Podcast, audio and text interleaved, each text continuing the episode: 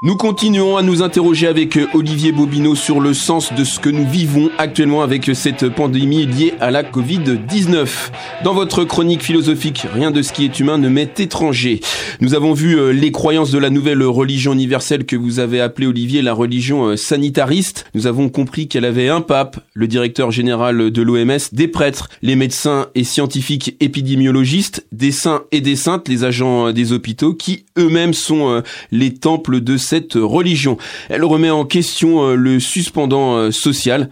Que dire de plus, Olivier Bobineau Eh bien, depuis le philosophe grec Aristote, ne savons-nous pas que la vie en communauté, je cite Aristote, se constitue en vue de vivre, Zoé en grec, elle existe en vue de la vie heureuse, Yuzen en grec mais elle existe en vue du bonheur, de la vie heureuse. Dans cette perspective aristotélicienne, la sociologie, avec le français Émile Durkheim, l'allemand Max Weber, l'américain Erving Goffman, entre autres, mais aussi toute l'anthropologie depuis Marcel Mauss ou encore Elias Canetti, sans oublier la philosophie politique avec le français Montesquieu, l'allemand Anna Arendt ou l'italien Agamben, on pourrait prolonger la liste, nous apprennent les amis, une chose essentielle, au fond, une chose fondamentale, séparer physiquement et socialement l'homme,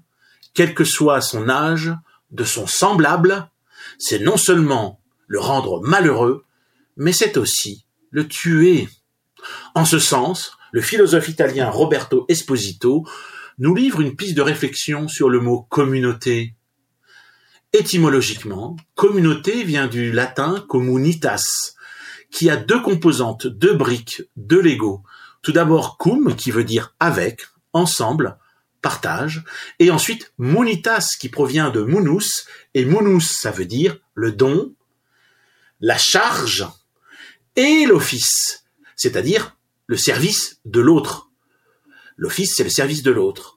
Par conséquent, une communauté est le groupe qui met en commun des dons, des charges et des services, des offices. Ce n'est pas rien. Et quel est l'opposé de, communauté euh, dès lors, euh, Olivier Bobineau Eh bien, figurez-vous que c'est le mot immunité qui signifie, étymologiquement, refus de recevoir d'un autre, refus du lien qui nous tient aux autres. Oui, s'immuniser, vouloir l'immunité, c'est rompre avec la communauté, se séparer de son semblable, c'est s'isoler. Durkheim dirait que ne pas s'intégrer, ne pas prendre part à une communauté, c'est le meilleur moyen pour se suicider. C'est la thèse centrale de son livre, Le suicide, justement nommé, publié en 1897. Si nous revenons à présent à la définition de Durkheim de la religion, quelle contradiction que d'avoir une église, des croyances et des pratiques qui consistent à se séparer de son semblable pour constituer ce qu'il appelle une communauté morale.